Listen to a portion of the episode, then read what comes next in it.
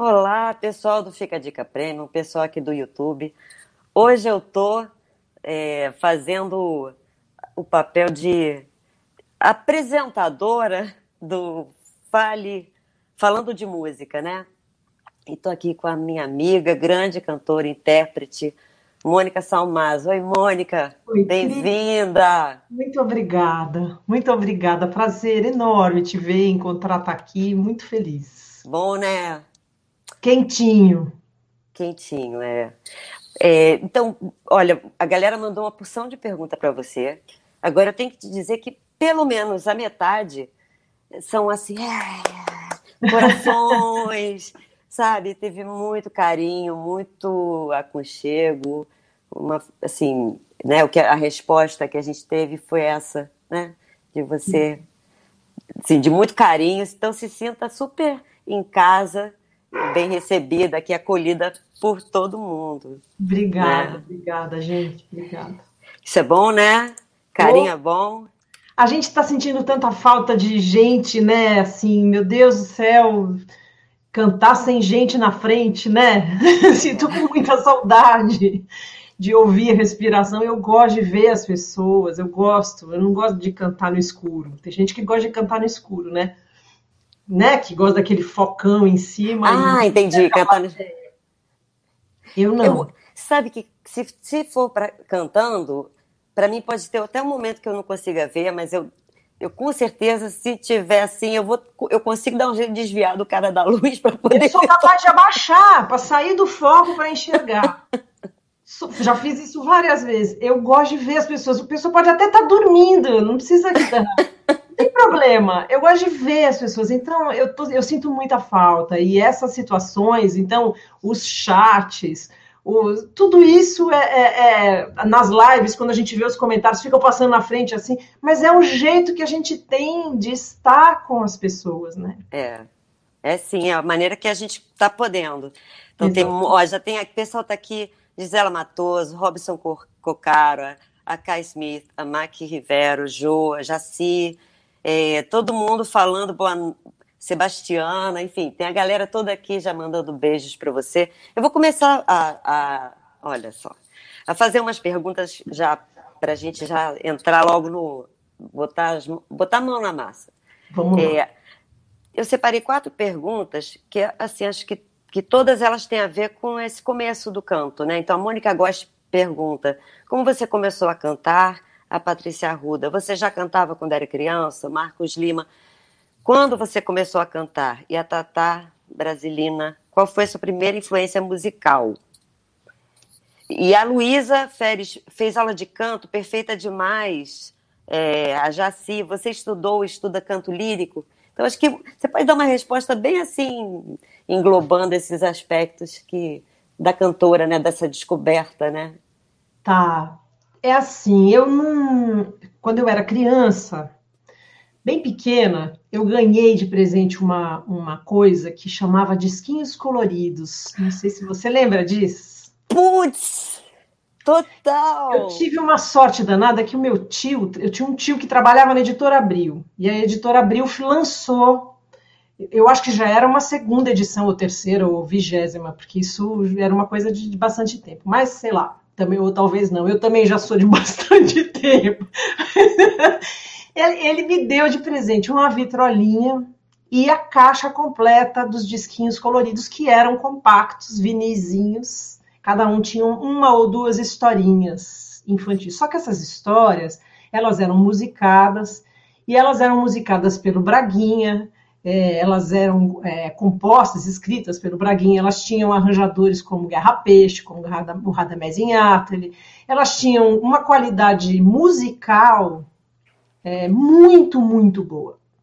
E eu acho, eu, assim, eu tenho certeza absoluta que o meu despertar para a música brasileira veio desse, desse negócio. Porque a minha casa era uma casa comum, a gente não tinha nenhum músico, é, nem, nem, eu nem conhecia ninguém profissional da música, nem de arte nenhuma.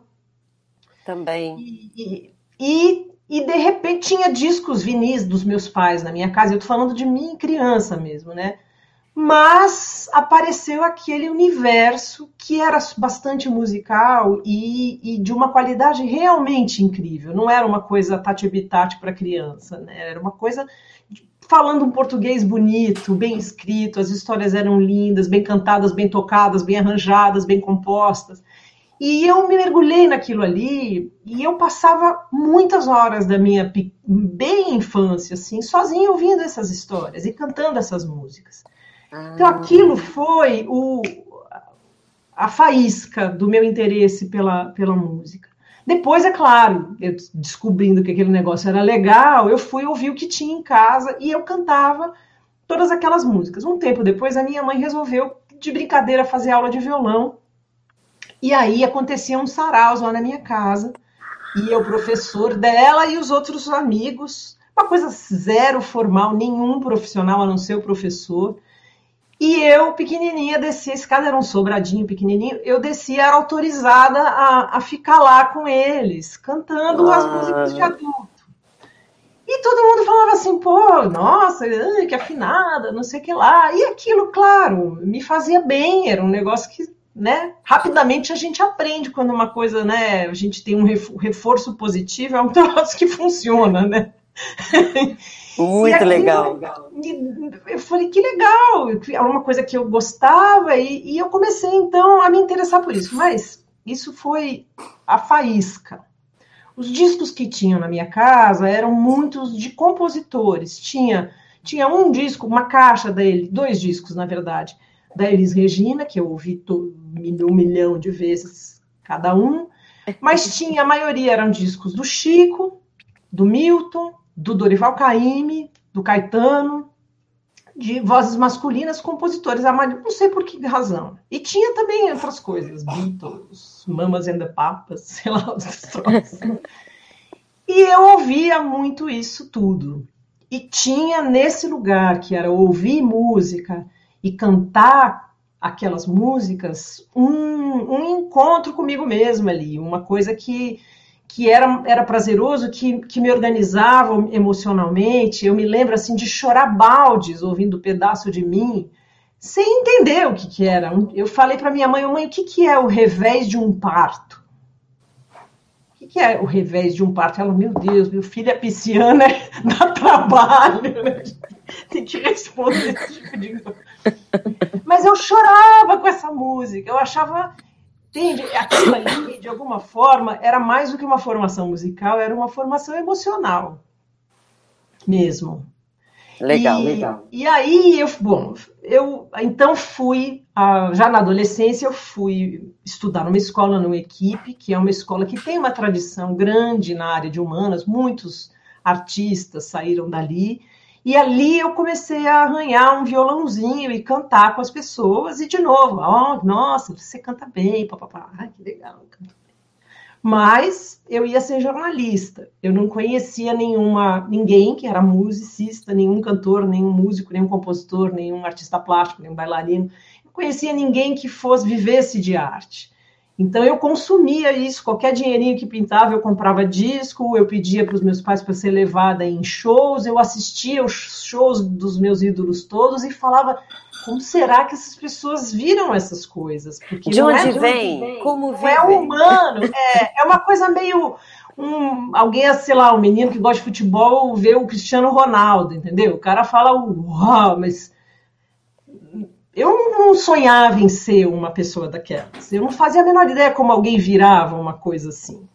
Entendeu? Nesse, não tinha faculdade nesse, de música popular. É. Tinha faculdade de jornalismo. Então você jornalista. Mônica, mesma coisa comigo. É, tipo, normal, né? Cantores, aonde vivem, é, o que, que eles comem, o que, que de onde eles vêm, o que, que eles comem. eles vêm, sabe? Era uma coisa tão distante da minha realidade. Apesar Exatamente. de ter, de cantar desde muito, muito criança, não me lembro, não me lembro da vida sem o canto.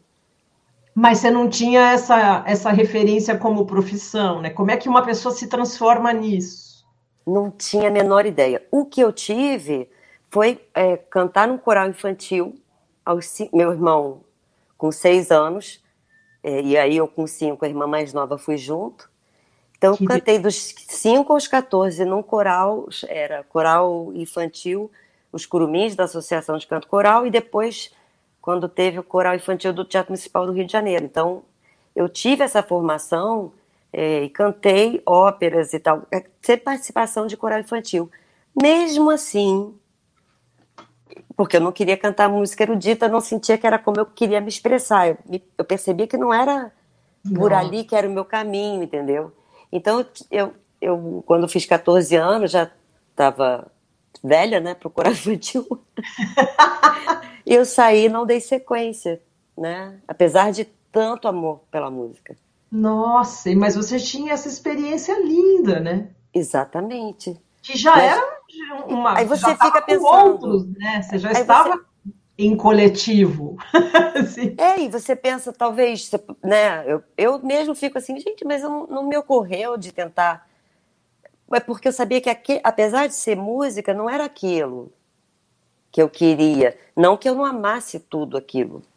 Né? Eu, eu gostava demais da música, da, da, desse ambiente, mas eu tinha os discos que eu gostava, das cantoras eram mais as cantoras populares, uhum. e não uhum. tinha música, canto é, popular, só em Campinas, para mim era impossível para Campinas. Então, assim, eu, eu, é, eu não, não imaginava, mas que bom estar conversando com você, né? A gente vai conhecendo os detalhes, né? Acho, é. Mas é, é, eu acho que também tinha uma coisa, aquele curso de Campinas, eu sou mais velha que você, portanto, né? Porque aquele curso de Campinas, o primeiro ano do, do curso de, de, de música popular da Unicamp, foi quando eu estava saindo do colegial, que era colegial. Você já era colegial, né?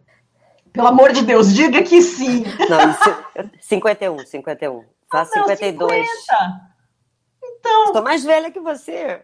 Oh, não, foi isso. Foi o primeiro ano. Foi o a ano gente seguinte. é da mesma geração. É, a é. gente é da mesma geração. Eu afinei naquele momento, eu, eu tinha vários amigos do equipe que fizeram, falou, opa, abri uma faculdade de música popular, mas eles já tocavam, já tinham aula de música, se sentiam preparados para isso, e ele já não, não, não, era o olhar que eu tinha. Eu, eu falava, eu achava assim que era uma coisa muito ET ser cantor. Era Também. lindo. Mas eu acho é, é, era também uma coisa que eu acho que é da minha natureza, assim. Eu achava que era um, um, um tiro num sonho muito parecido com esse do, da, do menino do jogador de futebol. Que a gente sabe muito bem que tem ali cinco vagas para 700 milhões de sonhadores, entendeu? E aquilo ali era demais para mim, assim, eu me jogar numa numa, numa empreitada dessa, é, é, eu, eu achava que era um, era, um, era, um, era, um, era um abismo muito grande, a chance de me esborrachar era imensa. Então, eu não, eu não fazia essa conta, não seria possível para mim, da onde eu olhava e não via uma estradinha no chão, fazer essa opção. Então, eu falei, vou fazer cursinho, vou fazer jornalismo e pronto, está decidido. E aí? Aí eu fui para um cursinho desses grandões, super uma sala com 150 adolescentes de humanas que não sabiam o que eles iam fazer, porque a sala de biológicas e de exatas ainda era mais focada, mas a de humanas era todo o, re... o restão é, é humanas. Então, 150 restões, eu lá dentro, numa sala sem janela, e um professor jogando giz para acordar, e aquele povo jogando truco, e eu falei, credo, eu vou morrer aqui. Eu não aguento 10 minutos nesse lugar. Aí comecei, coceira, rói unha, alergia, tudo. Aí eu encontrei um santo amigo. Eu estava passando por uma rua que nem é perto da minha casa, e um amigo meu que também não mora ali, estava entrando no carro dele e falei, nossa, você aqui. Aí ele falou, eu estou vindo, eu faço música aqui nessa escola, na escola Espaço Musical, do Ricardo Brem. E ele era um cara, ele é um advogado hoje, já faz tempo, mas ele é um cara muito, muito musical, das pessoas mais talentosas que eu já vi, assim. E aí ele me falou que estava fazendo aula de música ali, aquilo ali fez assim, plim! Ele, pô, você minimamente feliz nesse momento purgatório em que eu estou vivendo. Aí cheguei em casa, falei, gente, por favor, será que eu posso fazer aula de canto? Vocês me deixam fazer? Porque eu não estou aguentando o cursinho, é muito ruim aquele lugar. Tá bom, eles acharam que, coitadinha, não para de se coçar essa menina, vamos, vamos quebrar o galho dela. E me deixaram fazer. Quando eu entrei na sala de, da aula de canto, para começar, eu conheci uma cantora, que era professora de canto, a Regina Machado, hoje é coordenadora do curso da Unicamp, né? Eu nunca tinha visto uma cantora, alguém que assinasse cantora, profissão cantora. Aquilo ali já era uma profissão, já estava dentro de mim, na minha frente, uma, uma, uma coisa real, não era a Gal Costa no palco do Palace, era uma pessoa humana ali na minha frente, que com quem eu poderia conversar. E não deu outra, assim. Eu comecei, como é que é? O que, que você faz? Como é que funciona? Não é nada. O que você que é? come? É? O que você come? De que, como é que você, o que, que você assina? Eu cheguei a perguntar, quando perguntam você sua profissão, você fala cantora? Porque naquele momento também os selos pequenos eram mínimos, tinha muito pouco. A música independente era muito pequenininha também. As gravadoras multinacionais ainda eram o domínio do mercado. E cantor era uma pessoa que você via na televisão, no Globo de Ouro, no sei lá o que mais que tinha, né? Naqueles especiais da TV Manchete. Era coisa de gente muito grande, muito famosa. Né? Então tinha aqueles cantores e tinha as pessoas que cantavam na noite eram os, os, os, os grupos que eu, que eu conhecia, que eu ouvia falar, que eu sabia que existia. E aí eu conheci uma professora de canto e, e aquilo ali foi um chão para mim. Eu, na hora, baixou a bola dessa sensação de que era uma coisa muito aérea. Eu falei, bom, existe essa profissão, ela é um ofício. Eu posso viver de música e não ser uma cantora que nem a Gal Costa, que eu vou ver show. Pode ser que eu não seja isso, e, mas eu vou viver de música. Dá para viver de música. De alguma maneira, eu posso ser feliz vivendo do ofício da música. Aí baixou a bola. Aí, dois e meses, a coceira melhorou a coceira? Imediatamente. Cheguei em casa, falei, pessoal, reunião. Ó, e foi assim que você decidiu que ia sair? Hora. Falei, ó, acabou o cursinho, é como eu não vou gastar se você tivesse você sabia que estava procurando alguma coisa e quando você viu, você reconheceu, né? Você é. não sabia o que era, mas quando você viu, você reconheceu e pegou. tudo ali, estava tudo ali há anos, estava tudo ali desde que eu me interessei por música a primeira vez, mas eu não tinha. A, a, a estradinha apareceu ali. Apareceu pelo menos um pedaço de estrada que você já foi. Uma portinha, desse tamaninho, mas tá ok, beleza? não tinha. Também jornalista, eu achei que eu ia ser uma jornalista feia. Também estava procurando. Mas ali era uma portinha, era uma porta. Não era que eu sonhei a vida inteira em ser jornalista. Eu achei que era uma profissão abrangente, que tinha a ver com comunicação, que eu ia ser feliz. E, e provavelmente tá, é capaz que eu fosse. Mas é, aquela portinha que abriu, ela reverberava numa coisa que era minha desde que eu ouvi música a primeira vez, entendeu? Então eu só precisava de alguma sensação de chão e aquilo me deu. Então anunciei, falei, gente, vamos parar de gastar esse dinheiro à toa, porque eu não vou fazer nada disso. Eu quero fazer música, de alguma maneira eu vou viver de música. Eu não sei o que vai dar, eu não sei como é, male male sei como funciona, mas eu conheci uma pessoa que vive disso. Então, tá, então dá para viver disso. Ponto. Eu vou é. fazer assim. Foi assim. Hum, muito legal, muito legal. É, e aí, nessa essa coisa da aula de canto, né? Qual. É, qual é, tinha aquela coisa, era bel canto, você estudou clássico, ah. depois. E, e você achou depois alguma mudança, né? Porque daquela época que a gente estava no, no, Visa. No, no, no, no, Visa também, claro. Ou até antes mesmo, né? É, bom, a, a Mônica tá, acabou de citar um, um, um, Tinha um concurso que era o Visa, que tinha para compositores, né, instrumentistas e, e cantores cantor. e cantoras e grupos vocais, né? Que abrangia essa. essa isso eu não lembro o ano, eu tenho. Foi 99, Mônica, 99. A Mônica ganhou o primeiríssimo lugar. Cara, eu lembro que eu te conheci ali. Eu, o impacto. Você cantou que... lindo. Eu lembro de você descendo com um vestido verde, uma estola assim. eu tenho esse problema. Tinha uma coisa ali também muito do sem noção de como fazer, do que vestir, do que como se comportar, meu, assim, né? Por que sem noção? Não, digo no sentido.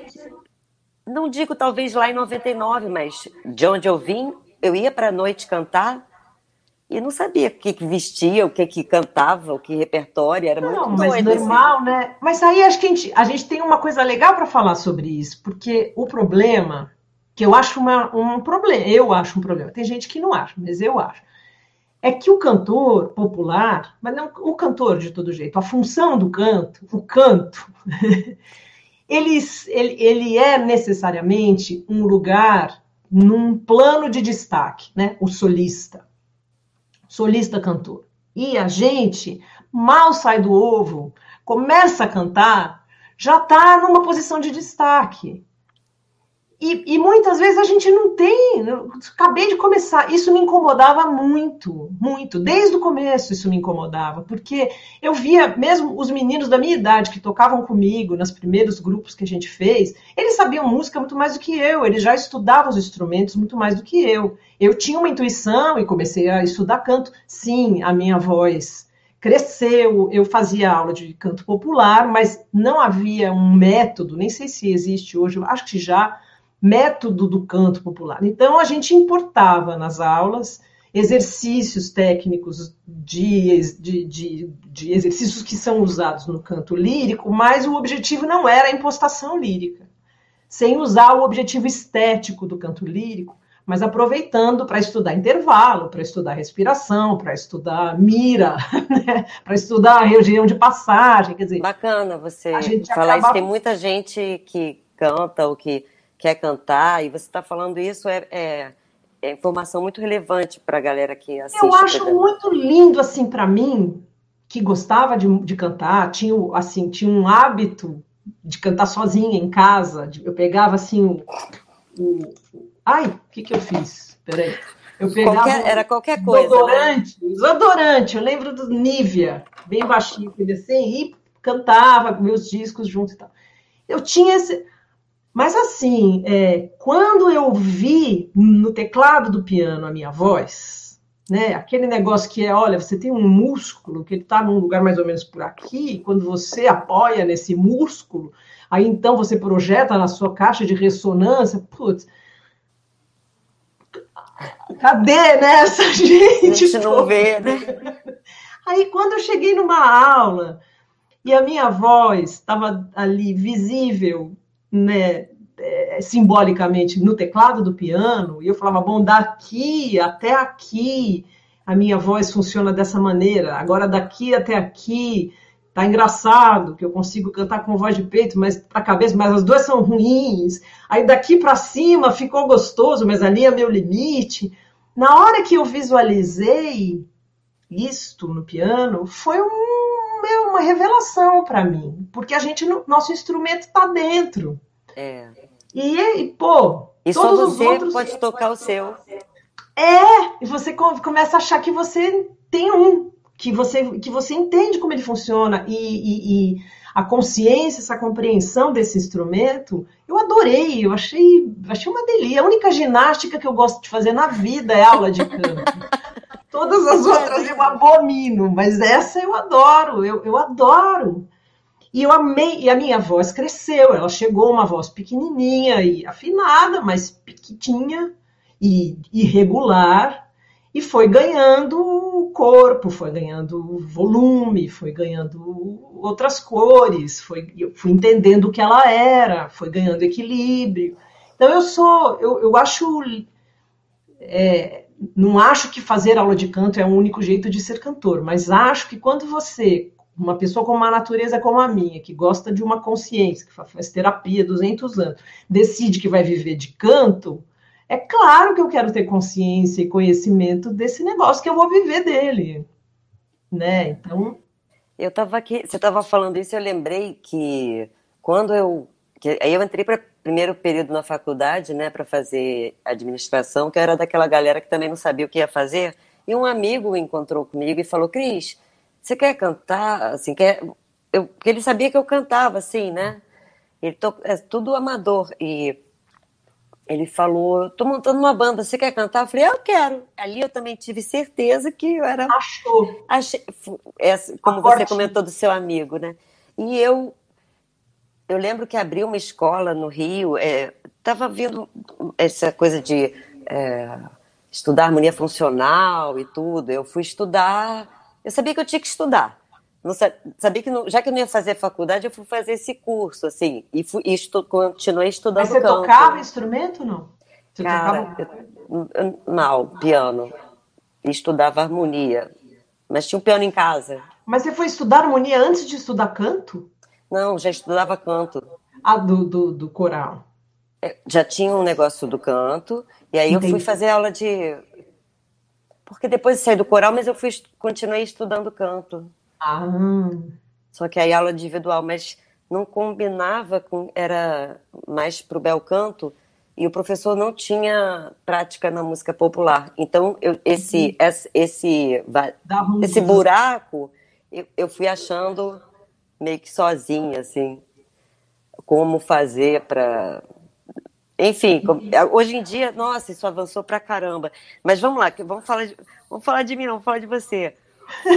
Marcelo Moura, agora é momento, momento abraço. Como você se sente sendo a cantora mais magnânima do Brasil? Ah, essa, essa acho que você pode ficar à vontade para não responder. Eu mando beijos. Né? É, aqui, aí, é, algumas coisas assim sobre intérprete, né? Como você prepara uma canção? Você faz a análise harmônica, faz a análise melódica, você toca o acompanhamento. A Eliana Oliveira pergunta como é que, seu, como é, que é esse processo da, do aprendizado de uma música nova. Aí, uma pergunta minha, o que te faz escolher uma música para gravar? É letra, melodia, o compositor? Muda, assim, quando a escolha do repertório, né? Então, peraí, vamos, vamos trocar essa. É, deixa eu ver aqui. Tá, e a Adriana perguntou: na sua percepção, quais são as principais características de um bom intérprete? O que faz um cantor ser considerado bom na sua tudo na sua opinião, tá? Então o André pergunta: Nossa, como é que você se prepara? Como Vamos você lá. se prepara para uma canção? Você faz a análise harmônica, a análise uhum. melódica, uhum. toca o acompanhamento? Vamos uma por uma. Tá, é assim, ó. É, primeiro eu tenho uma antena, né, que tá, acho que você também, imagino que todo mundo, a gente tem uma antena que está ali ligadona o tempo inteiro. É, eu não sou compositora, né? Então eu vivo do, do daquilo que outros fazem. O meu, o minha matéria-prima é o que outros fazem. Então por isso eu tenho uma antena ali que fica o tempo todo apostos, é, independente do que eu esteja fazendo, do projeto, do disco, enfim, tem lá uma antena de interesse. Então eu ouço uma coisa, alguém me mostra, alguém toca, eu ouço, ou alguém que gravou, enfim, eu ouço, uma, chega uma música que eu não conhecia, ou me lembro de uma música que fazia parte da minha infância quando eu não pensava em ser cantora e ela volta, falo, caramba, essa música. E aquilo toca um sininho. É um sininho, é um, é um, é um gosto disso só. Isso vai parar em algumas listas, assim. Tem, eu tenho caderninho, tenho notes do, do iPhone, tenho iTunes, lá playlist. Eu, eu faço um, tem uns balaios por aí que eu vou guardando, falo, pô, não posso esquecer dessa música, tem que ouvir de novo isso aqui e tal. Isso vai ficando, fica por aí, em vários lugarzinhos. Daí, é, em geral, é o projeto que pode ser um show, eu vou fazer um show com alguém. O O de Casas aconteceu isso, eu vou cantar com uma, com uma pessoa. Então, o que, que eu vou fazer com ela, né? Aí eu vou mergulhar naquele. Eu, eu ligo um, um, um, modo que é a concentração naquilo. Eu vou gravar um disco de um projeto sobre determinado assunto, ou de um compositor, ou é um trabalho com algum músico ou um grupo. Alguma coisa qualquer dessas que determina o, o, por onde a gente vai começar a procurar. É mais ou menos assim, né? Então já aconteceu coisas, por exemplo, quando eu gravei o disco Noite de Gala Samba na Rua, músicas do Chico Buarque. Eu, com muito sufoco, cheguei numa lista de 60 canções. Com muito sufoco, cortando coisas que eu amava. Empaquei naquela lista e falei, bom, ferrou. Desculpa, tem cachorro aqui.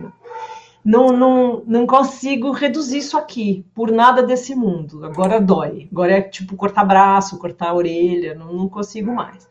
Aí, nesse momento, foi a hora que eu escolhi que eu ia convidar para o disco o, o Quinteto Pau Brasil, que é um grupo de músicos que, que tem características, que tem uma personalidade.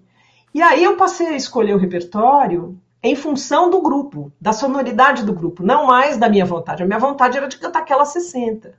Mas eu não ia fazer o meu disco da minha vontade, eu ia fazer o disco da minha vontade com aquele grupo. Então, que arranjos, por exemplo, tem mais samba, é um samba lindo, pequenininho assim, mas que eu amo. Só que o Pau Brasil é um grupo que tem um, uma linguagem harmônica, um caminho de, de leituras de compositores como o, o, o Vila Lobos, que é, eles iam render muito mais musicalmente fazendo Olha Maria do que tem mais samba. E eu não gosto mais ou menos de uma ou de outra. Eu amo as duas músicas, eu adoraria cantar qualquer uma delas. Mas o conceito do disco me, me levou, por causa do, dos instrumentos, a uma escolha. Então, é, isso é um exemplo, mas tem vários. É, é uma coisa que, que, quando você um pouco sai, num primeiro momento, interessa o que te interessa a partir de, de, um trabalho andando, passam a entrar nessa conta da escolha outras, outros vetores, né? Que você, que inclusive te ajudam a sair da, da sinuca, de quando você tem muita coisa para escolher e não consegue diminuir. É, Ou é. então te ajudam na outra sinuca, que é, pô, não estou conseguindo nem começar a me achar aqui, de repente é, é o gancho, não é em você, o gancho está em outra coisa. Aí você fala, nossa, isso aqui é muito legal. Aí já acendeu um foguinho, e aí você vai, eu vou, aí eu vou naquelas listas todas que eu vou fazendo, ou abro outras, eu faço pesquisa, aí eu vou xeretar, liga o, liga o procurador, modo procurador. Modo aí, pesquisa quando, jornalística. É, eu adoro. Aí quando chega na canção, é, até o disco, até o Alma Lírica, é, talvez por causa da densidade das músicas, eu não sou, eu não toco, eu não toco suficientemente nenhum instrumento harmônico. Eu muito pouquinho violão, eu toquei, estudei, parei, voltei agora, mas é muito, muito, muito pouco. Serve para tirar tom e olhe lá de vez em quando brincar de alguma coisa, mas não é suficiente. Eu, eu costumava fazer uma, um teste que é bem legal, que é assim, uma vez escolhido um repertório, fazer uma gravação caseira, em casinha mesmo, com qualquer coisa, com violão, ou com uma caixinha de fósforo, ou com nada, me ouvindo cantar aquela música escolhida. Por quê? Porque acontece muitas vezes de você amar uma música que você escuta, que o Djavan gravou, e quando você vai cantar aquela música, você descobre que você ama mesmo. Só que você não tem nada para dizer através da. Com você não rolou, simplesmente e com ele rolou, rola tanto que você não para de ouvir. Mas com você não colou assim, sabe? Não, né? Eu não sei o que, que é. É, é, é um pouco abstrato, mas você colocou uma sugestão maravilhosa. Eu acho que é ótimo a pessoa se gravar, né? Pensando aqui que tem muita gente que estuda música. É muito é, legal. A voz, você gravar e se ouvir. É, eu falo que às vezes você gosta da música, mas nem sempre ela gosta tanto assim de você. É, talvez seja isso o jeito de dizer, ou, ou não é para aquele, aquele momento, para aquele projeto. Pode acontecer. E acontece. Fora que você precisa também despir. A, como eu não componho, a música chega para mim muitas vezes através de gravações a, com acabamento, com arranjos, com né, de um disco que eu escutei. Então, é, quando não chega a, o compositor só ali, a, a, estrutura pequenininha, chega uma coisa grandiosa, ou pelo menos maiorosa. E é preciso despir tudo isso. Despir a música do arranjo. Você vai fazer com ela. É, existe um caso, por exemplo, eu gravei uma música no Voadeira, que é o Silenciosa, é uma música da Fátima Guedes, que eu amo. Eu amo o arranjo que ela tem na gravação dela amo, amo, tenho um, amo, amo. Aquela ali, é, eu, eu, foi o Belinati quem fez o arranjo no meu disco, mas eu pedi para ele assim, eu, eu não queria me afastar disso aqui. Eu queria muito, porque eu, eu gosto de morar nesse lugar desse, desse arranjo, não só na música, mas eu gosto desse lugar aqui. Se a gente puder ficar por aqui, eu vou adorar. Eu não queria ir para outro canto. Mas é importante quando a gente faz essa, essa, o teste da nudez, assim, que você tira a, a música da, do arranjo que você está acostumado a ouvir. E se ouve, mesmo que seja a capela, mesmo que seja batucando na mesa, ou com um instrumento, se você puder, for capaz, ou tiver alguém para te ajudar, você já vai ouvir essa música a partir de outro ponto de vista, no seu tom, porque também começa, né? No seu tom, é, sem a, a, o entorno daquele arranjo. E aí isso abre possibilidades para você, para você entender para onde é que você vai. É, eu fico pensando muito em quem convidar. Eu acho que é, eu não penso na instrumentação, eu penso no músico, assim, na personalidade musical da pessoa que vai fazer. Na é, música que a pessoa tem da música que a pessoa tem, na música que eu reconheço, que eu conheço dela, né? Eu acho que eu falo, ali, ali a gente vai bater bola, assim, isso aqui vai, vai, a gente vai se entender. E, e, e, tem muito espaço, eu gosto disso. Eu acho que a, a, a, o barato de cantar, isso era uma coisa que no começo eu, eu, eu tinha muita timidez. Como o, o, os músicos, a maioria eram, eram, sempre foram meninos, né? Não é? é? Sempre. Então, é, e eles tinham já, além dessa questão de gênero, eles ainda tinham uma, uma, um conhecimento musical teórico maior do que o meu.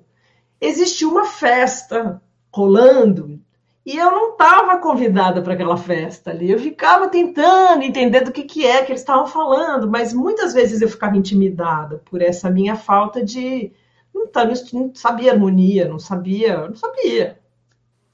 Ia falar as coisas meio. Tava chegando sempre meio. De vez em quando alguém perguntava o que eu acho. É.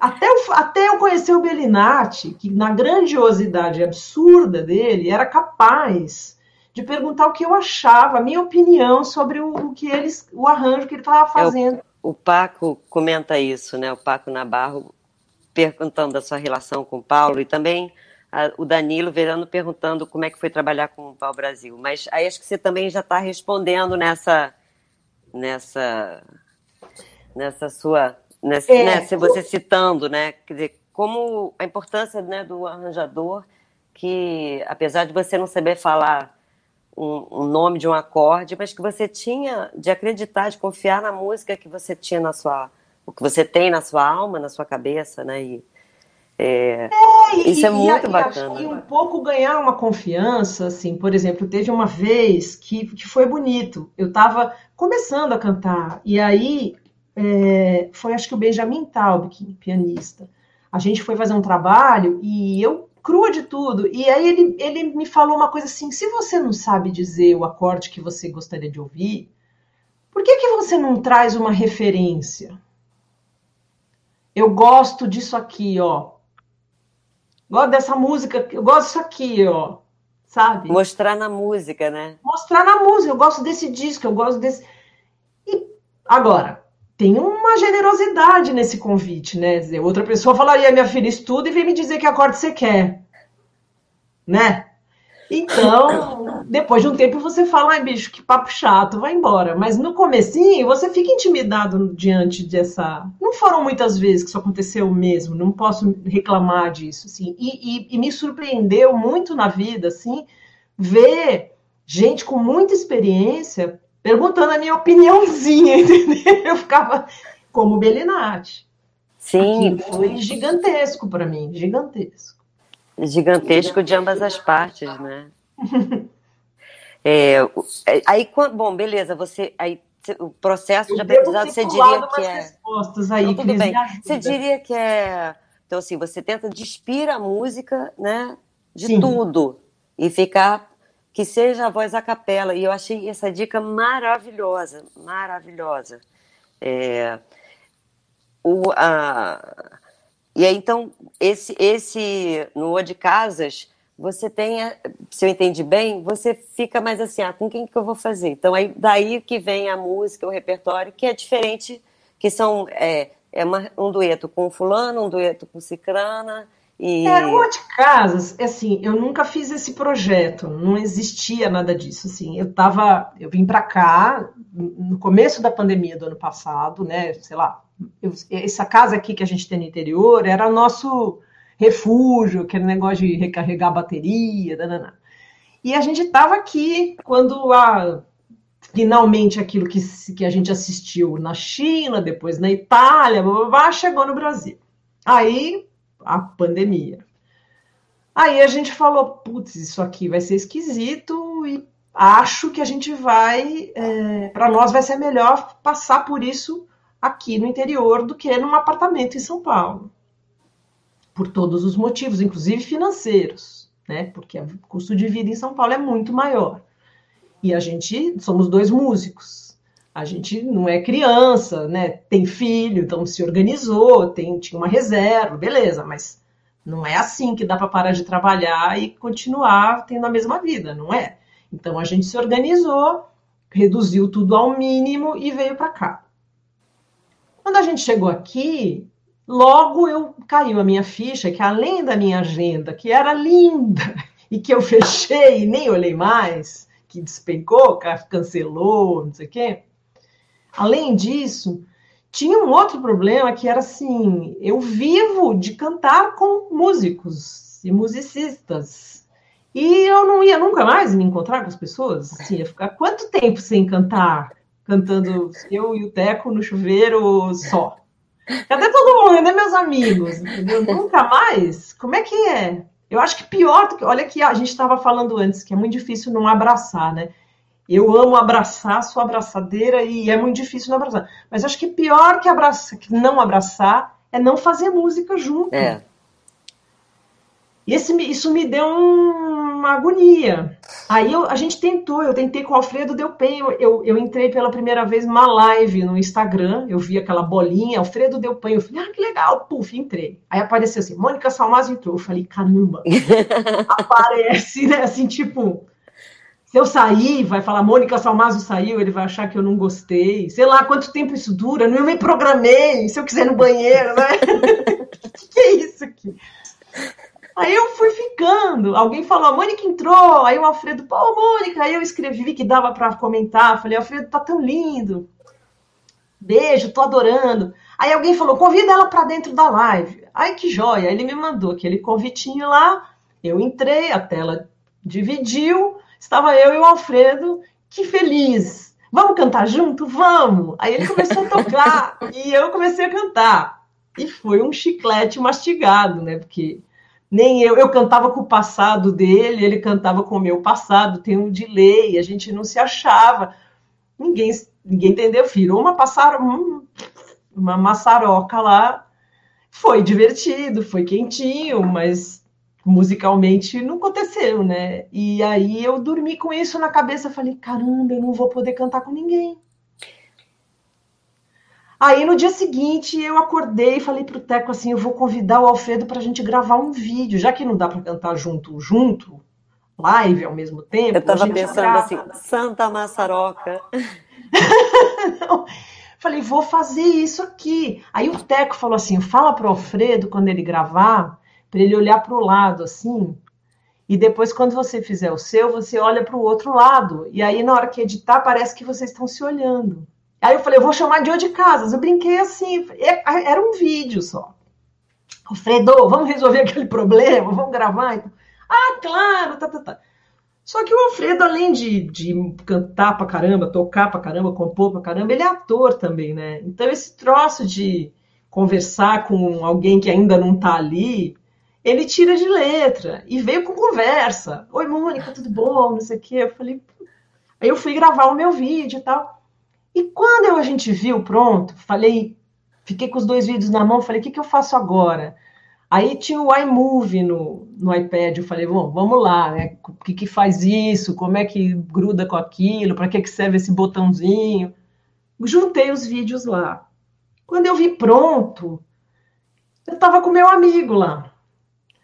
E me, eu fiquei tão feliz, assim, eu, eu assistia e sorria para o vídeo, assim, falava, caramba, encontrei meu amigo, que saudade, e aí começou um, um monte de amigos, assim, o O de Casas, ele é um encontro pessoal com amigos ou com pessoas assim que, que é, de, depois de um tempo aconteceu assim pouquíssimos casos de pessoas que eu conheci recentemente. Em geral são pessoas com quem eu trabalho, eu já trabalhei, eu já cruzei e estão matando a saudade. Por isso que aquele sorriso não é de atriz e de ator do outro lado, é de amigo. É um abraço parcelado. Ah, abraço parcelado. É Muito o que bom. temos, né, gente? Ai, que delícia. É, e, e do, do, do, seu ouvido, assim, quando você ouve um, um intérprete, você pensa. Ah, é, o que, que você acha que. O que, que te pega de um intérprete? O que, que o intérprete tem que ter? Não sei, pode ser uma resposta. Não, não é não, não, é não sei porque, porque eu não tenho opção. Na verdade, são muitas opções.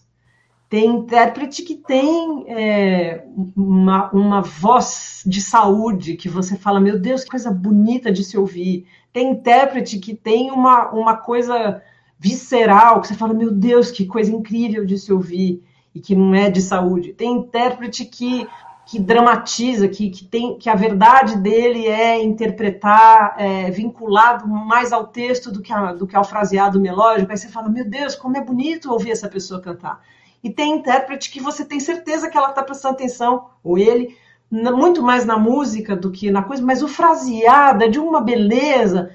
Eu acho que a resposta, na verdade, é a verdade de cada um, entendeu? É. Porque pode ser muitas coisas. Eu gosto de gente que parece com o que eu faço, como eu gosto de gente que não parece com o que eu faço. Isso eu, significa. Eu tenho a mesma impressão, é o mesmo sentimento, né? É. Que eu, eu não canto como eu canto, porque eu acho que é a melhor maneira de cantar. Eu canto Isso. assim porque é a forma que a música passa por dentro de mim.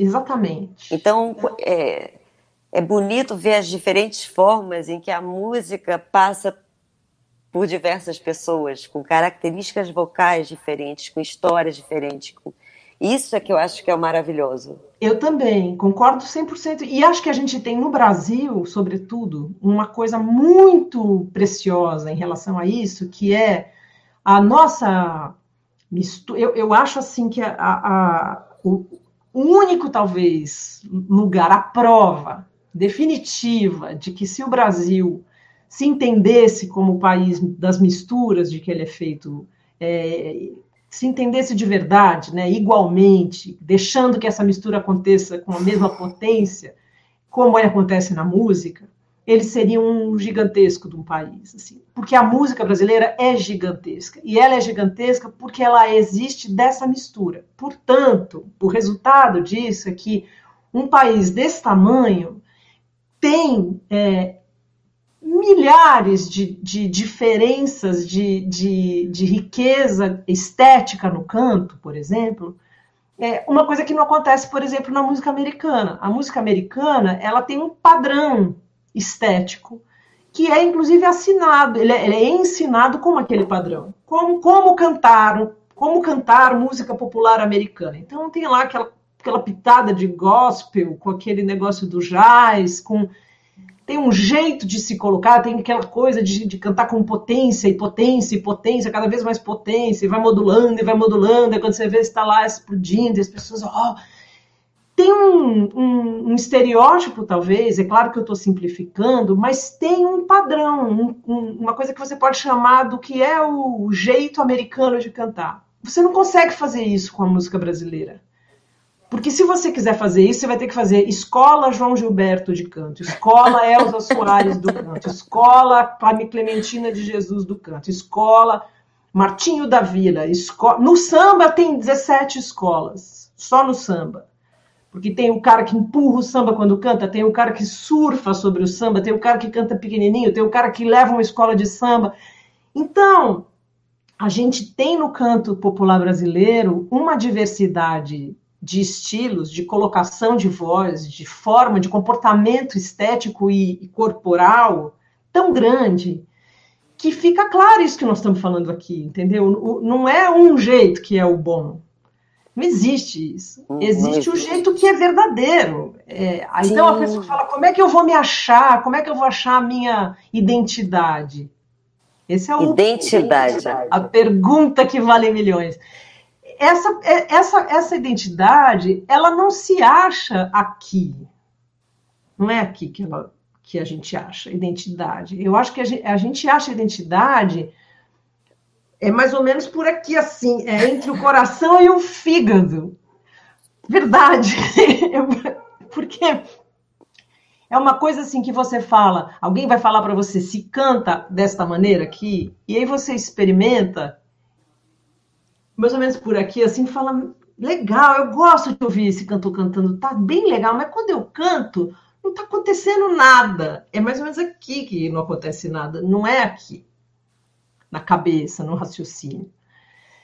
E, a, e aí aqui não, aqui tem o prazer, tem a coisa que flui, que você fala, pô, isso aqui tá gostoso. Isso aqui eu, eu me sinto.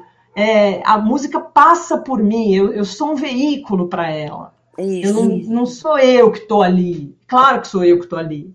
Não é que eu estou recebendo nada, mas eu, mas eu sou um veículo de uma expressão artística. Eu tenho que servir a ela, a essa, a essa expressão.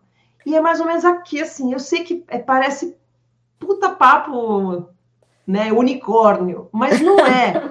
Juro que não é. Você não, sabe que não é. Sentido. Gente, vocês, eu prometo que não é. A gente deve. A gente, a gente quer colocar quer aqui. Colocar aqui.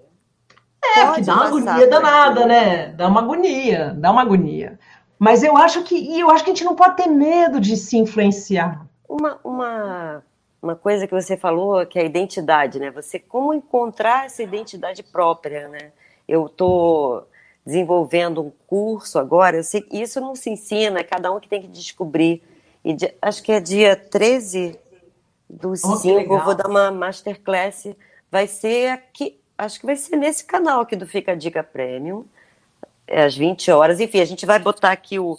Ai, não sei, bota aí, alguém bota o endereço aqui, que eu vou dar uma masterclass, vai ser online, vai ser gratuita, é, falando, interpretando a canção.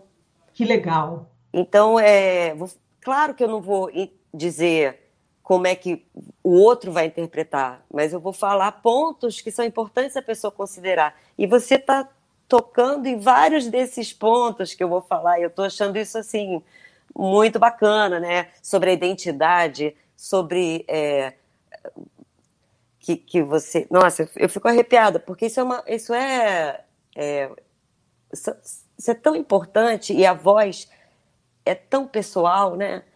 Pois e... é, a gente já é pessoal. A gente acha que Sim. tem que chegar e já sair certo, né? Não se dá, às vezes, o. o principalmente para quem está ali começando e está buscando isso, né? Então, Mesmo, Cris, mas aí, a idade. Mas aí é. a gente volta para aquele negócio que é o fato de que o cantor nem saiu do ovo, já está em destaque. Ele não é. tem o direito. eu tenho, eu levanto uma bandeira que o cantor ele tem que começar lá atrás, cantando no fundão e não na frente. Estou falando sério, assim, sabe? Sim, sim. a gente já vem. Eu, eu, me lembro perfeitamente quando eu gravei o, o o Afro Sambas, eu estava com o Belinati topando um projeto maravilhoso, mas era um projeto, eu não tinha que ter uma cara, escolher um repertório, era um projeto. Os Afro Sambas são aqueles Afro Sambas, não dá para tirar e botar outras coisas, são Afro Sambas. Então, isso tinha uma, uma, uma coisa que me protegia como primeiro disco, né, de, de eu não estava ali desenhando uma, uma personalidade, eu estava aceitando um projeto.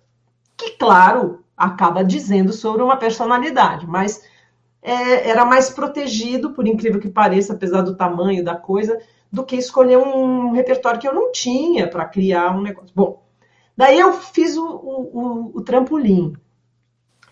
É... Aí o disco ficou pronto, veio um cara lá da Folha de São Paulo fazer uma entrevista comigo. Normal, né? Você vai lançar um disco, alguém lá da, do selo arrumou essa entrevista.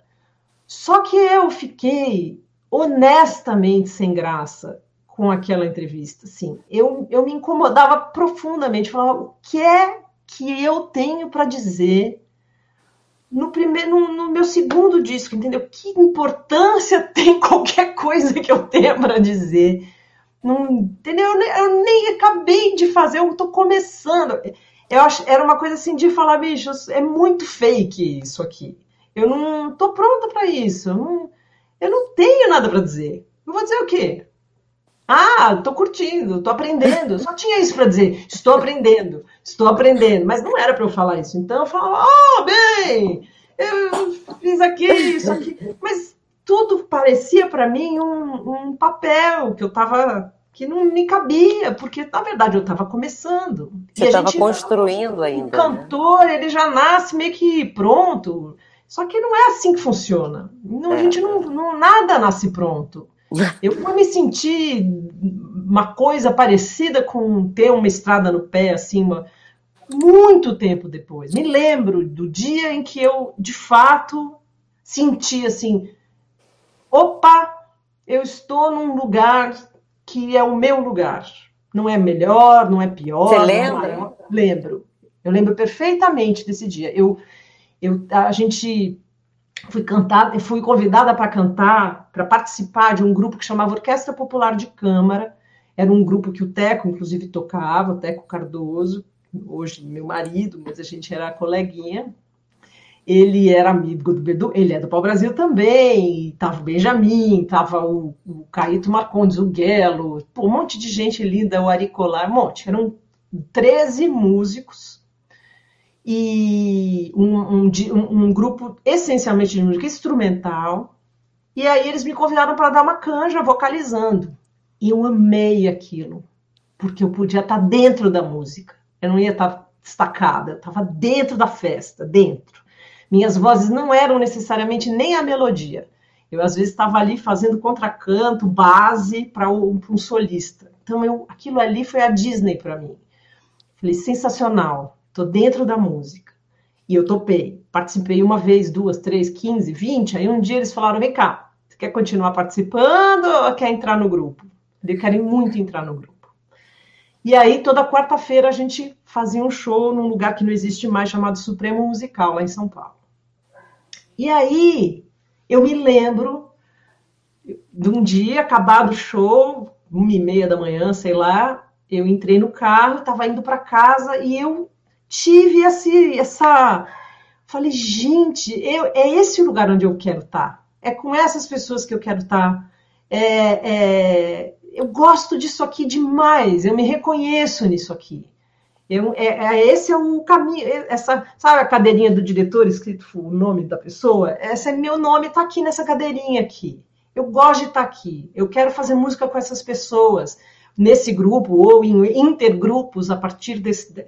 Essa, essa turma é a minha turma. Eu achei um lugar para mim. Mas isso foi, sei lá, cinco, seis anos depois de eu, de eu ter começado a, a uma coisa que era minha carreira. Então, demora para se achar o, o seu lugar, um lugar. Não é assim, não é né? Assim, Aprenda a interpretar, interpretar e. Não é mesmo. Em dez bases. É. E tem também outra coisa, Cris, você vai gostar, eu acho, disso também. É uma coisa que a gente, que a gente pensa, né, quando canta.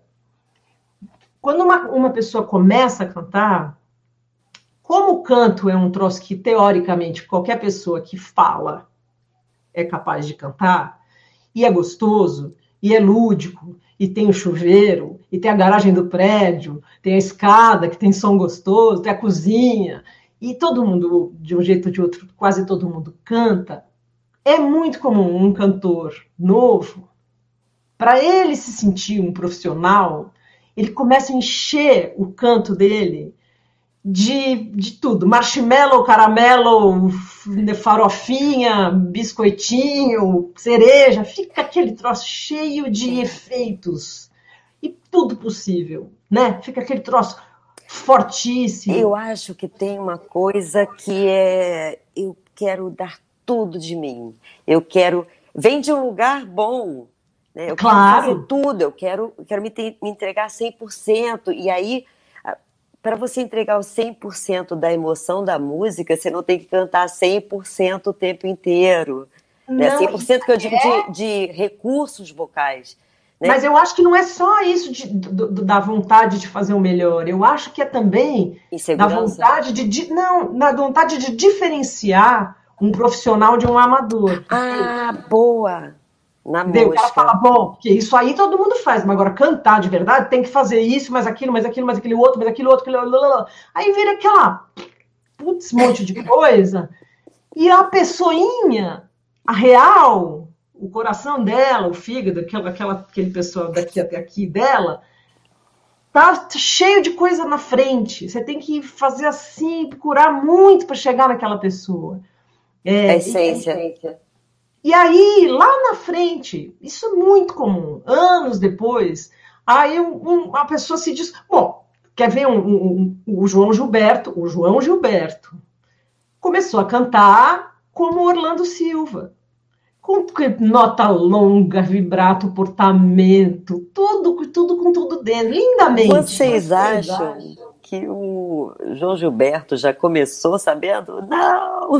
Entendeu? Olha, olha o caminho que ele fez. A Elis começou a cantar Ângela Maria, com tudo dentro também, aquele montão de coisa, tudo, porque isso era cantar. Porque um cantar, cantar, cantar pequeno, cantar pouquinho, cantar com pouco volume, ser é, é, é, é como é econômico, é, deixa você parecido com uma pessoa que não é profissional. Aí, claro, mas isso é normal, não é uma, uma coisa der, que, que, é uma coisa comum de acontecer, porque lá na frente a pessoa começa a ver que nada, que aquilo ali não é dela, aquilo também não é dela, aquele outro também não, ou que é. Tem gente que descobre que é aquilo mesmo. É muito mais do que aquilo, então. uh! E aí vai. Mas a gente demora para descobrir o, e o bonito do, do, tempo é esse, entendeu? O resto é ruga, melania, né, colágeno que perde. O bonito tem os feios, mas o bonito é isso, que o, o tempo depura. O tempo traz as escolhas, você tem uma verdade que vai, vai se fazendo acontecer. Ah, lindo, lindo. Gente, eu não acredito, são sete e três. Eu ah, falei que eu sou gente. perigosa, Cris. Eu também sou. Eu falei, essa live eu vou virar uma rave. Não, a gente tem, ó, vamos lá. É, tem umas perguntas, perguntas divertidas. É... ah, a gente falou de repertório, Tiago Fernandes Gabriela Camilo. Eu queria agradecer as perguntas que eu não vou eu falar também. o nome das pessoas que eu não consegui fazer. Pedro Damásio, é, a Caterine, o Marcos Lima, o Diego Muniz, é, as letras, as JS Letras, Paco Nabarro, Martina Marana, Danilo Verano, Espaço Melodia. Eu vou tentar pegar aqui um pouco dessas perguntas. É, você. Qual a representatividade para você? Não, isso você já respondeu. Olha, a pergunta do Pedro, você já falou. Perguntas divertidas. Fez alguma parceria ou participação com Maria Bethânia? e outra, são três pessoas que perguntaram da Maria Bethânia. O que você acha da Maria Bethânia? Rolaria um fit? F-E-A-T. Featuring. Um Acho que é uma participação especial. Gente, ah, ela é demais. Não a é? gente só, eu só encontrei a Betânia uma vez no, no show de 70 anos do Edu Lobo. O Edu fez um show lindo lá no Teatro Municipal do Rio, com, com uma pequena orquestra e um grupo, e aí ele convidou, foi muito lindo, foi um, um, uma noite de Cinderela totalmente para mim, porque é, estávamos, o Edu convidou o Chico, a Betânia, eu e o Bena, filho dele. E, e aí a gente então se cruzou nessa, nessa situação. Eu fico muito. Ah, e teve, a, teve o desfile da Mangueira, né? Que eu, que no prêmio da música, é, em homenagem a Betânia, eu cantei, e, e, logo depois disso teve o, o, desfile da, da Mangueira em homenagem a ela, e daí eu estava lá convidada a desfilar, tava, ela estava ali, mas a gente nunca se cruzou a não ser nessa situação a Betânia significa para mim essa, essa geração de pessoas que, que me deram um encantamento, né, em relação à música. Então, é, todas as, as, situações em que eu pude, tive a felicidade de encontrar essas pessoas, eu sempre fico num lugar onde eu estou encontrando a coisa mais bonita, que foi o meu, o meu despertar, o meu interesse. E eu acho lindo, lindo a, a, a, a, Você sumiu, fiquei sozinha. Desculpa, eu fiz. Fiquei sozinha, estava tão sozinha. Eu acho lindo a, a autoria que a Betânia tem. Ela, ela, como intérprete, é autora, né? Ela é autora do trabalho, é uma pessoa que só faz e só fez o que quis fazer. Isso é. É lindo. vale muito. Vale tem projetos maravilhosos. Então, vou, vou, vou adorar. Não é? Oh. é qual a importância, Gabriela Camilo, para você, qual a importância da música dita caipira, caipira ou folclórica, né, num cenário onde a desvalorização da nossa ancestralidade se mostra tão extensa. Essa é jamais. Olha, eu, eu acho que isso não é de, não é de agora, né? Quer dizer, o, o, disco, o segundo disco que eu gravei, que é o primeiro disco de escolha de repertório, porque o primeiro, como eu falei, era um projeto, os Afro Sambas, o Trampolim, foi um disco que eu que a minha vontade era, era abrir. Eu sou uma cantora da cidade de São Paulo, sou uma pessoa da cidade de São Paulo. Nasci numa super gigantesca cidade com pouca tradição pessoal, mas eu tinha, sempre tive um, um olhar muito de muito encantamento a, a tudo que é tradicional brasileiro e uma certa inveja também, assim, de, de não pertencimento, uma, uma coisa assim, isso é meu, mas não é meu, né? De ouvir, é, sei lá, as cantoras do divino fazendo aquilo, de falar, puxa, isso não é meu, mas isso é meu, porque bate num lugar em mim que sou eu, mas eu não convivo com isso. Então, esse lugar, né? Mas eu sempre tive vontade de cantar esse, esse universo. Só que, ao mesmo tempo, eu sempre tive também a consciência de que se eu cantasse esse universo é, com revestido de uma tradição que eu não vivia, ia ficar fake, ia ficar fraco. Era como eu cantar um negócio que o Hermeto fala no mamô na teta da vaca, né? Assim, vou lá cantar um negócio que eu tô chegando ali de turista. Não é tão turista, mas também não é do lugar. Então, eu sempre tive um pouco essa, essa preocupação e a solução que eu encontrei para isso foi gravar, sei lá, eu moro na roça, por exemplo, mas assim de convidar pessoas para tocar, para tocarem essas músicas comigo quando eu encosto nesse repertório tradicional, é, que são pessoas que respeitam e entendem esse, esse, da onde vem esse material, mas ao mesmo tempo como eu é, tem um universo estético mais amplo, que podem ampliar esse universo sem desrespeitar. Assim, eu gravei, por exemplo, o um disco que chama Caipira. Assim, é, é, são pessoas que amam o universo caipira, muitos nasceram em cidades do interior, alguns músicos que participaram do disco, mas que são músicos que têm um, um, um conhecimento musical, uma personalidade musical mais ampla do que a tradicional. deu para entender? É um jeito disso virar verdadeiro. Eu Sim, gosto é um também. Re... Com respeito também, né? Isso é fundamental, não, porque não é para implodir, entendeu? Se você implodir aquilo, você já não, você não gosta daquilo, né? Então não pode. E tem que passar, tem que passar, tem que passar gostosinho por, por aqui, aquele né? lugarzinho mais ou menos daqui assim. Então é, é, é, esse é um ajuste fino mas ele, mas ele é um. Às vezes o ajuste fino não é uma coisa assim que a gente fica quebrando a cabeça. É, a, o ajuste fino está mais aqui também. O ajuste fino é quando você sente, você fala, opa, agora eu fui longe demais, perdi, escapou, saiu daquele ponto, volta. Vamos voltar, que foi para um lugar que eu já não estou mais achando aquilo ali. Aí chegou. Ah, agora fica, agora tá. Cheio. É mais ou menos isso. É, você poderia dizer que a sua forma de achar a interpretação tem a ver com, com as coisas. É, é mais por aqui do que por aqui, né? Ó, oh, Cris, eu legal, não penso. Eu não Entendi. penso. Eu, eu, eu acho que a gente. Eu penso, eu penso antes. Eu penso na hora que eu vou, fiz aula de canto, eu penso na hora de. de... Escolher o tom de escolher o tom, eu penso, isso é importante. É, porque depois a gente se arrepende amargamente. é, eu penso na hora disso agora, por exemplo, estamos pensando sobre isso, né? Mas no momento de cantar, na hora de, de, de, de da realização da música, eu não penso mais. Aí é uma questão de, de, de, de, que a coisa possa acontecer. Tem gente que chama isso de inspiração, tem gente que chama isso de deixar a magia acontecer. Eu não sei, pode ter todos esses nomes ou outros, mas é um pouco você se, se colocar a, a serviço daquilo, né? E aquilo acontecer. Eu me emociono cantando, eu me emociono com o resultado, não é assim, ah, eu me adoro cantando, não é isso. Eu me emociono com a música, fazer, estar ali, a, a, a, a realização da música, com o que eu estou ouvindo daquilo que nós estamos juntos fazendo, isso me emociona. E se isso não me emocionar, não está rolando, porque a ideia era essa, trata-se disso, a gente está ali para fazer isso.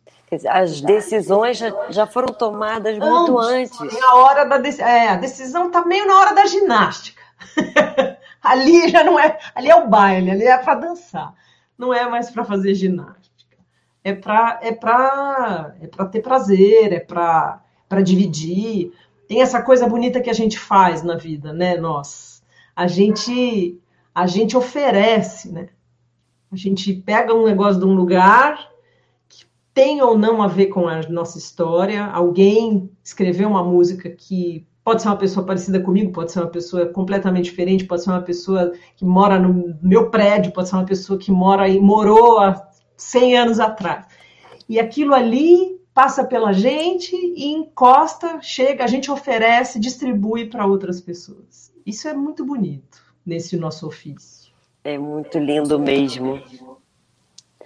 Ah, deixa eu achar aqui. Tô louca para ver, vou, vou xeretar aqui também os. Ó, De, ó. Eu estou vendo nas perguntas que já fizeram, mas vamos lá. É, muitas pessoas tentam, tentaram passar esse sentimento visceral da música, mas poucas transmitiram como a Mônica hoje.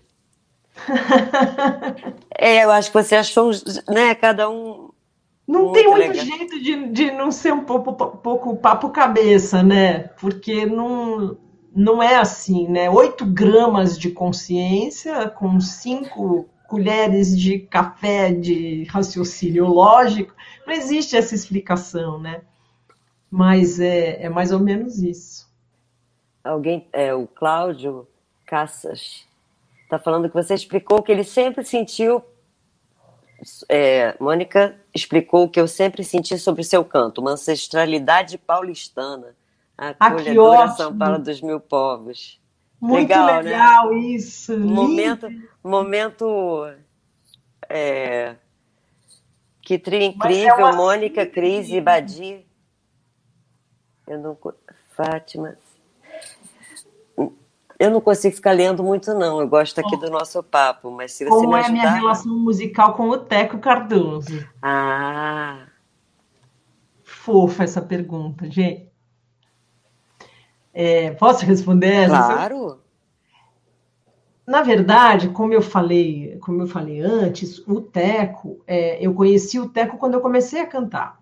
O Teco tocou, por exemplo, no Trampolim, como o Rodolfo Streuter, que foi produtor do disco, convidou o Teco para tocar. Antes disso, eu tinha gravado um jingle uma vez, numa produtora que o Teco também estava nesse jingle, lembro dele. E antes, eu ia assistir show do Teco com o Ulisses Rocha, eles tinham um duo super legal, Caminhos Cruzados, um disco lindo que eles gravaram, e eu fui assistir.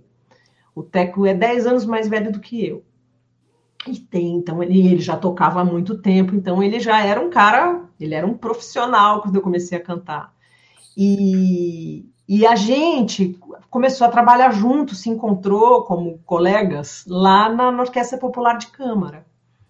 E fomos, assim, colegas. A gente trabalhou junto muitos anos. Mas isso estou te falando, 88 né? Assim, e, e a gente, na verdade, só se, se apaixonou, virou um casal muito depois, 2005, 2006. Então, é, é, a gente foi amigo e trabalhou junto por muitos anos. Cara, Mônica, eu tenho a mesma história. É muito bom. Eu, eu recomendo. Apaixonem-se pelos seus amigos. Reciprocamente, eu, se for possível. Eu conheço o Alexandre, né? Eu sou casada com Alex Moreira, que é produtor, integrante do Bossa Cuca Nova.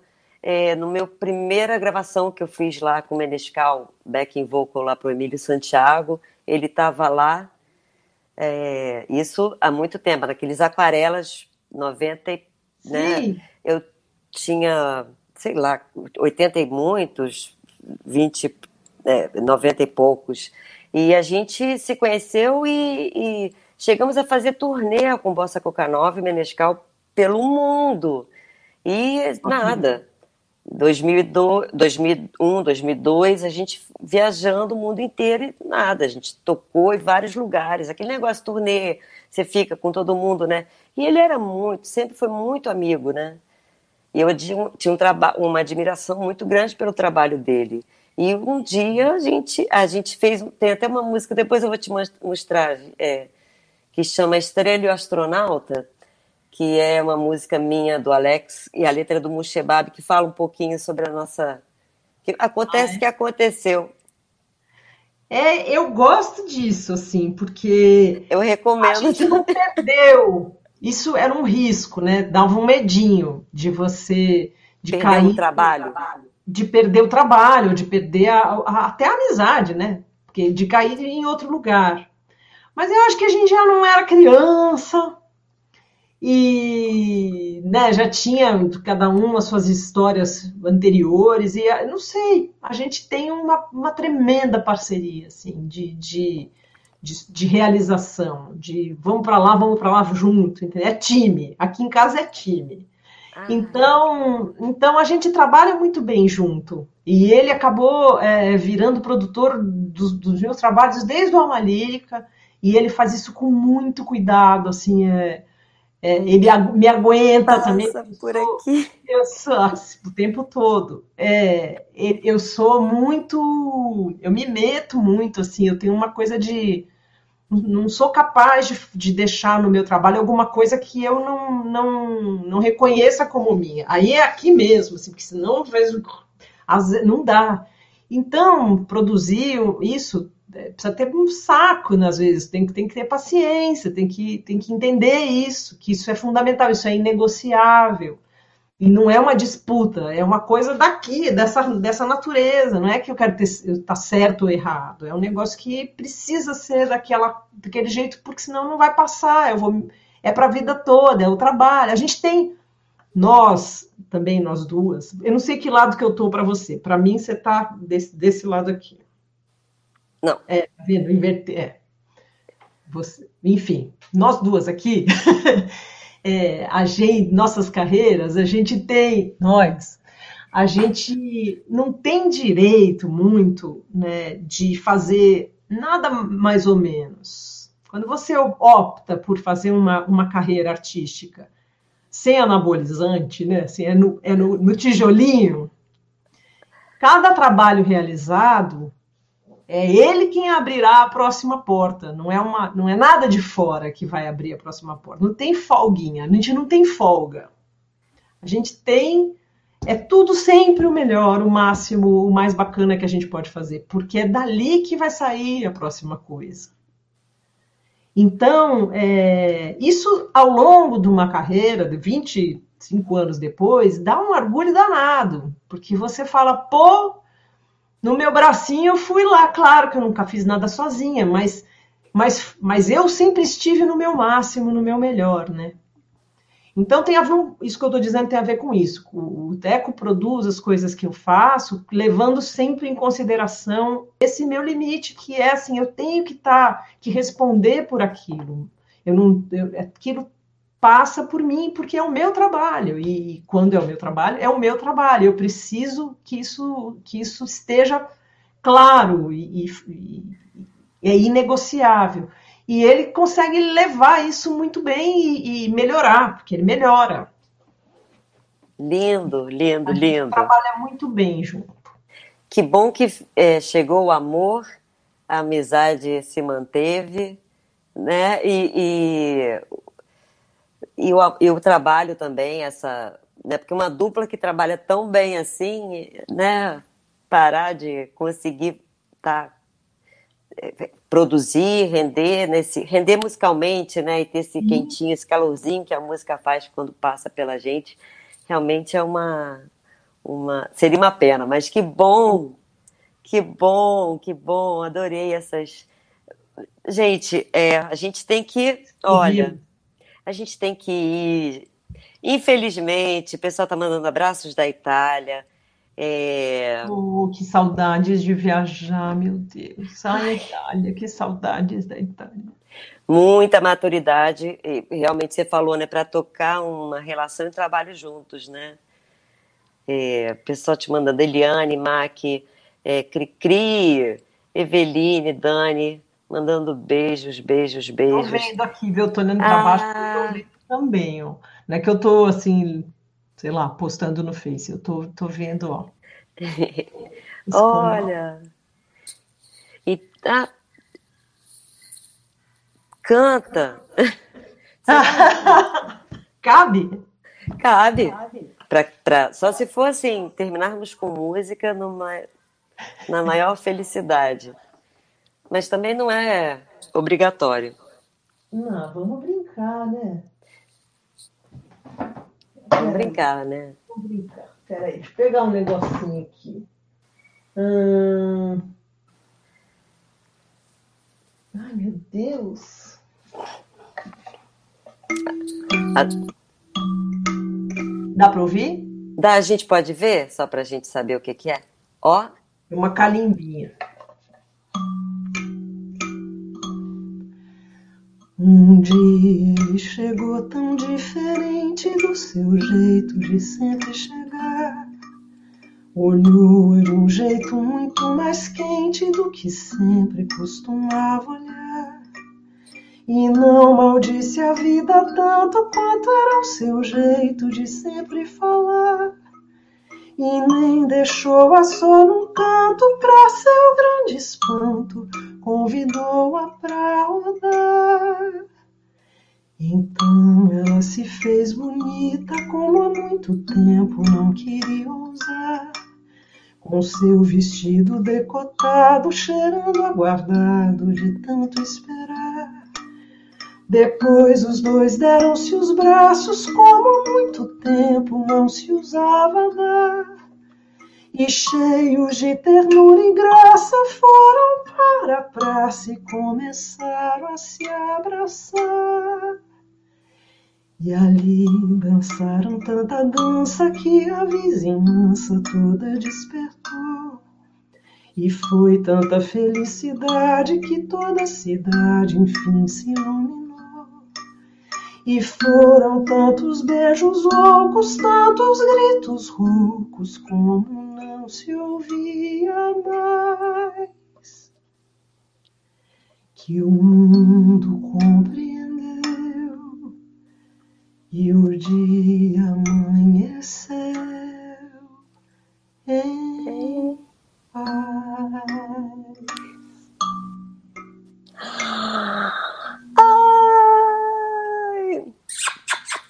Que coisa linda. Gostoso, viu? Muito obrigada. Ó, nosso papo passou por aqui e vai ficar esquentando. Vou te Agora dar um abraço, ó, vou te dar um abraço. Ah. Enorme, Cris. Obrigada. Muito Quando obrigada. Vai ser o seu workshop bacanudo? Dia. Ai, acho que. Ai, Tre... o serviço, dá o serviço. Serviço, o... serviço, gente. Eu acho que é 13 do 5. Peraí, vou ver. É, 13 do 5 às 20 horas. Aqui Boa. mesmo no. A gente vai divulgar. Ó, o Nelsinho vai botar aqui 13 do 5. E sabe o que aconteceu? Eu fui ver o que o Nelsinho falou. Se eu apertar aqui para fechar. Hum. Peraí. Eu tô com medo de fechar. Eu não tô te vendo, mas não vou, não vou tocar em nada. Não tá me vendo? Eu tô te vendo. Sim, é porque eu fui ver que, a data que o Nelson botou aqui no chat. Ah, tá, eu tô te Se eu apertar o X, eu acho que eu vou sair de novo. Ah. Querida, mas eu tô te vendo, eu, você tá aqui também. tá bom, eu tô aqui. Muito obrigada, muito obrigada. Eu, eu tô te, te ouvindo lindamente, tô te vendo aqui do lado. Do, tô mandando um beijo. Que nem aquelas áudio, áudio descrições. Estou mandando beijos para você. Beijo, querida. Muito beijo, obrigada. Beijo. Obrigada pro pessoal que ficou aqui assistindo a gente. Muito então é isso.